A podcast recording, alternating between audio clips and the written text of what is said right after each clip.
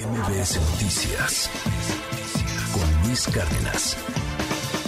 Ayer el juicio contra Genaro García Luna tuvo a un gran protagonista, Jesús Zambada García, el hermano del Mayo Zambada, el rey Zambada. Declaró como ya había declarado con el Chapo Guzmán también, cuando el juicio del Chapo Guzmán, que le entregó y le dio a Genaro García Luna 5 millones de dólares en 2006 a finales del sexenio de Vicente Fox a nombre del cártel de Sinaloa. Dijo el rey Zambada también que García Luna y otros altos funcionarios recibían millones de dólares en pagos del Chapo Guzmán, en pagos del Mayo en ese entonces, aliados, en pagos del cártel de Sinaloa, hegemónico para esa época, para la época de Fox, de Calderón, todavía con Peña Nieto. Por otro lado, el acusado declaró ante el juez Brian Cogan que no testificará por su causa en este juicio.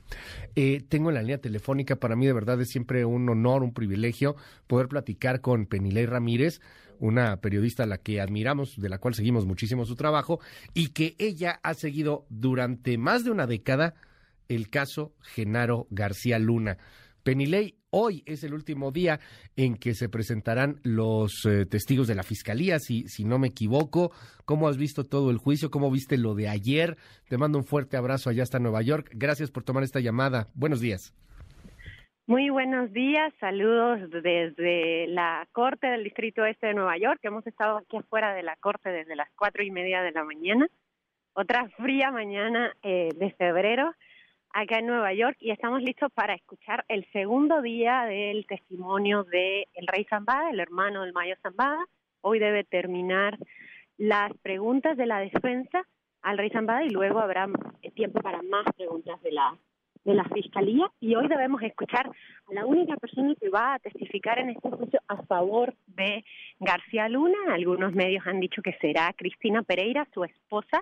En realidad lo sabremos, ya confirmado cuando eh, veamos, podamos entrar y veamos quién va a ser la persona que testifica a favor de García Luna. Como tú mencionabas, él ya decidió que no va a testificar y lo hizo después de que el juez no le concedió una petición eh, de su defensa para que no le preguntaran sobre su fortuna en Miami y sus negocios después de 2012 cuando él dejó el gobierno federal. Eh, al parecer esa fue la respuesta del juez que finalmente ayudó a García Luna a decidirse por no testificar, porque el juez dejó abierta la posibilidad de que la fiscalía le preguntara sobre eso. La defensa durante todo el juicio ha tratado de impedir que le pregunten sobre la fortuna que él tuvo en Miami y la fiscalía durante todo el juicio ha estado tratando de hablar de ese tema. Quizá lo logren hoy si testifica Cristina Pereira porque ella es la dueña oficialmente del restaurante que tiene la familia García Luna en Miami y que le dio a García Luna la visa para poder venir a Estados Unidos después de que terminó el gobierno de Felipe Calderón. ¿Cómo has sentido estas declaraciones de los testigos? Eh, eh, han, han, habido muchas eh, polémicas al respecto. Eh, las, los señalamientos de que le entregaban los, las maletas con millones de dólares en, en efectivo, que para algunos es inverosímil, para otros pues sí pudo haber sucedido. para algunos han sido pues más bien débiles algunas de estas declaraciones o argumentaciones. Han aplaudido lo que ha hecho César de Castro, el abogado de García Luna. pues para otros todo lo contrario. Obviamente es un personaje que, que genera polémica en un país tan polarizado políticamente como lo puede ser México. ¿Qué lectura tienes, Penilei, con todo este bagaje, con estos más de 10 años siguiendo a García Luna? ¿La está librando? ¿La está pasando mal? ¿Qué nos dices? Pues mira, yo creo que todo esto que has dicho es parte indiscutiblemente del análisis, pero me gustaría eh, responderte explicándole un poco a tu audiencia cómo funciona el sistema legal estadounidense y judicial. En Estados Unidos, un juicio federal, como sabemos, eh, quien decide la culpabilidad o no culpabilidad son 12 ciudadanos comunes y corrientes que integran el jurado y que no saben nada sobre el juicio, sobre el caso, ni sobre ninguna de estas polémicas de las que estamos hablando. Ellos eh, tienen prohibido acceder a prensa a aquellos que dijeron que sabían algo sobre el caso o, sabían algo de García Luna, entre los posibles testigos fueron excluidos del jurado De manera que todo este debate del que estamos hablando es un debate que en realidad no importa en el juicio porque los jurados no tienen acceso a nada de eso. De manera que todo lo que podamos decir todos nosotros en realidad no, no importa mucho y no impacta en la decisión final. La decisión al final la va a tomar el jurado y ha sido muy enfático el juez en pedirles que no revisen prensa, que no escuchen ni lean nada relacionado con el caso y también les han pedido se los pide cada vez que salimos a un receso, cada vez que salimos a hora de almuerzo y al final del día que no hablen entre ellos sobre el caso. De manera que la primera vez que los jurados tienen permitido hablar entre ellos sobre lo que opinan de todo esto va a ser hasta que terminen los argumentos de cierre de ambas partes este, esta semana y ellos empiecen a debatir. Hasta entonces los jurados podrán externar cada uno lo que piensa. Y justamente porque saben eso, que los jurados no pueden hablar entre ellos ni con nadie más sobre el caso, por supuesto tampoco con la prensa, hasta que termine todo el juicio, la Fiscalía ha sido muy hábil, yo creo, en ir construyendo a partir de testimonio tras testimonio tras testimonio de gente que dice básicamente lo mismo, cuenta las mismas anécdotas, da los mismos detalles sobre los mismos lugares, y la estrategia de la fiscalía, en un caso, como dijeron, dijo la fiscalía desde el principio, que es un caso basado en testimonios, es decir, no tenemos grabaciones, no tenemos videos, no tenemos una foto de García Luna recibiendo el dinero, ni una llamada telefónica en la que se ve hablando con los narcos, no tenemos nada de eso. Lo que tenemos son todos estos testimonios y la fuerza de la fiscalía hasta ahora ha estado en construir un relato en el que todos esos testimonios van coincidiendo. Y por eso fue tan relevante para esa estrategia de la Fiscalía que eh, ayer viniera el rey Zambada porque llegó a confirmar cosas que había dicho el conejo, que había dicho el Lobo Valencia, que había dicho el Grande, que habían dicho ex agentes del FBI, de la DEA, que habían dicho muchos otros testigos en este caso, y la Fiscalía a todos especialmente ayer al grande le pregunta, bueno, ¿cuánto tiempo hace que usted no habla con el conejo, o con el lobo, o con el grande? De manera que quieren establecer aquí que todo lo que están diciendo no es porque se han puesto de acuerdo entre los testigos, sino que básicamente todos vieron lo mismo y por eso coinciden sus testimonios. Y por otra parte, la estrategia de la defensa está basada en otro punto clave del sistema judicial estadounidense, que es la duda razonable.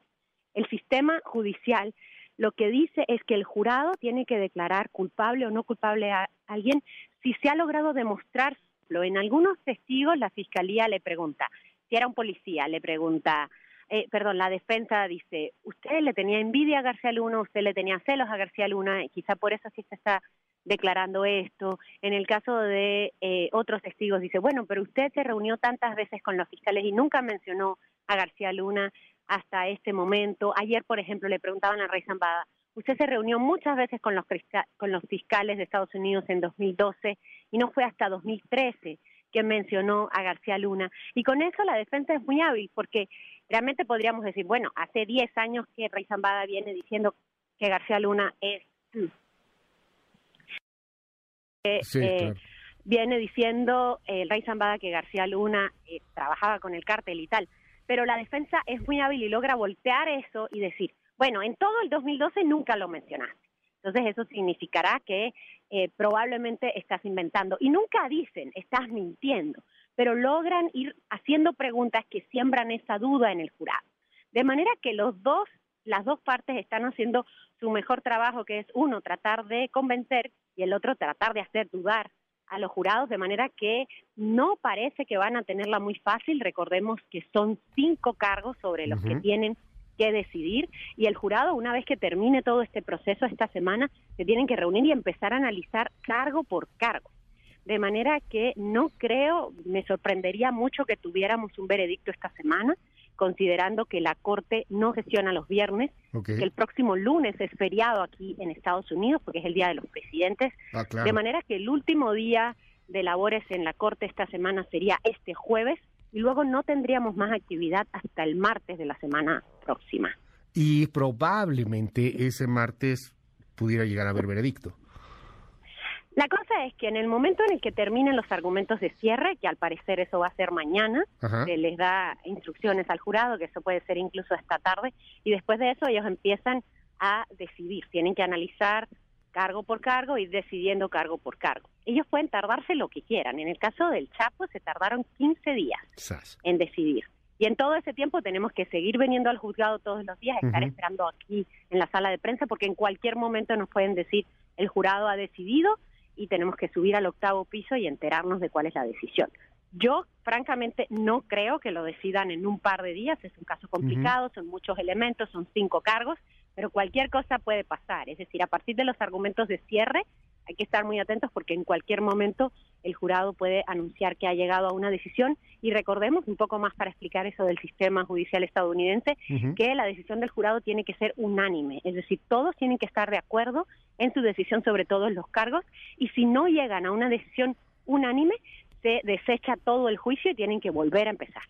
Eh, hoy se presenta también la testigo, que parece ser la única testigo de la defensa, la esposa de Genaro García Luna, tal vez, o sea, no, no está confirmado si es Cristina Pereira o no, pero estaríamos hablando que hoy se cierran ya la presentación de testigos y la presentación de alegatos finales sería mañana, Penny ¿lo entendemos así?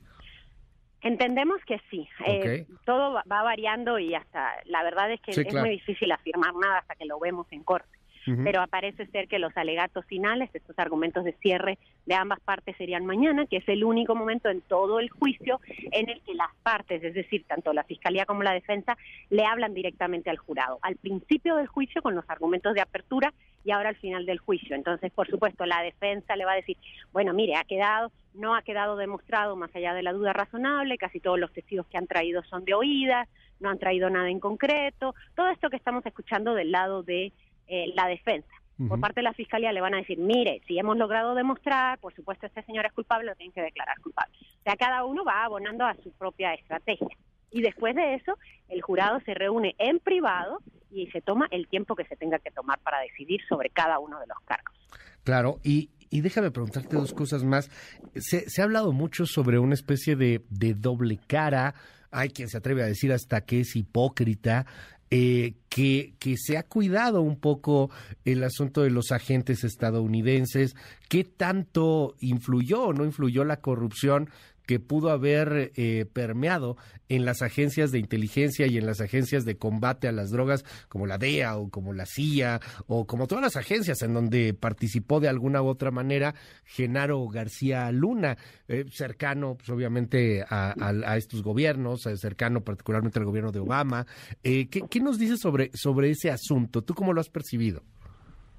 Bueno, por parte de la DEA, tú sabes que es un tema que a mí me interesa muchísimo. Claro. Eh, de hecho, hicimos todo un episodio sobre el tema de la DEA en el podcast que yo conduzco con María Hinojosa, USA versus García Luna. Estamos preparando otro episodio específicamente sobre ese tema. y lo que creo es que ha sido una omisión muy clara en el juicio. Eh, obviamente Estados Unidos no quiere, diríamos en México, darse un tiro en el pie. Y eh, evidentemente ellos no van a poner en juicio a su propia agencia estrella antidrogas que es la DEA. De manera que hay algunos elementos en el juicio que sí permiten hablar por lo menos de omisión, por lo menos de muchas advertencias que tuvo Estados Unidos sobre García Luna y que fueron ignoradas o por lo menos que no fueron seguidas diligentemente. Y sí hay información bastante sobre eso en el juicio, la hemos visto, lo que pasa es que de nuevo, el juicio es como un gran rompecabezas y toca ir sacando elementos por elementos para entender de qué va esta historia podemos estar pendientes del, juicio al final de cuentas del jurado este y la y la resolución a la que lleguen eh, no sé, yo, lo digo totalmente en especulación y en, y en un afán casi que hasta de quiniela con una de las mujeres que más ha conocido sobre el tema de García Luna y que lo ha seguido de punta a punta y, y cada minuto del juicio. ¿Crees que la libre en alguno de los cinco cargos, Penny Ley? Será declarado culpable. ¿Qué dices? Insisto, es especulación totalmente, entendiendo todo el sistema judicial estadounidense, este choque de narrativas de la Fiscalía y de la defensa. ¿Qué convencerá? Pues mira, en la estadística en Estados Unidos es muy clara, dice que en el 98% de los casos como este se declara culpable a la persona implicada. De manera que si vamos a la estadística en general, Estados Unidos tiene un 2% de probabilidad que caiga en ese 2%, pues es posible, siempre es posible, por eso hay un juicio. Yo creo que hasta ese momento no ha habido lo que en Estados Unidos le llamaríamos un smoking gun o una prueba irrefutable, o sea, no tenemos, como yo decía al principio, el video de García Luna recibiendo el dinero, ni la foto, ni la grabación, no tenemos como en el juicio del Chapo una unas grabaciones de él negociando, por lo menos, a lo mejor sale hoy, pero no ha salido en todas estas semanas. De manera que es mucho más difícil especular, porque todo va a ser a consideración del jurado, si ha ganado esta narrativa de sembrar la duda razonable o ha ganado la narrativa de muchos testimonios que coinciden más o menos en el mismo relato. Seguiremos de cerca esto. Penile Ramírez, te aprecio muchísimo que nos hayas tomado esta llamada tan temprano y con el frío. Creo que ya hace un poquito menos de frío, ¿no? Bueno, pues yo estoy congelada. con las manos ahora que tengo afuera para coger el teléfono, estoy congelada. Estamos aquí desde las cuatro y media de la mañana. Te mando un abrazo, Perilei. Muchísimas gracias por la diferencia aquí en MBS. Y, te seguimos y estamos escuchando también el podcast, esperando eh, pues este último episodio, me imagino. Bueno, no sé si va a ser el último, pero sí, eh, pues el que viene ya después de, de, los, de los jurados, el de USA contra García Luna. Creo que vale muchísimo la pena echarle, echarle un ojo y poderlo, y poderlo escuchar. Pues estamos planeando algunos episodios más para un poco entender cómo termina el caso, qué significa y qué viene después para, para García Luna. Recordemos que este no es el único caso en el que él está señalado, él tiene pendiente un caso civil en Miami, un caso criminal en México, de manera que no es que con este juicio se acaben todos sus problemas legales, cualquiera que sea el resultado, y un poco lo que vamos a hacer es en el, explicar en el podcast, bueno, y después de esto, ¿qué? Estaremos, estaremos muy pendientes. Gracias, Penilei. Fuerte abrazo. Gracias, hasta luego. MBS Noticias con Luis Cárdenas.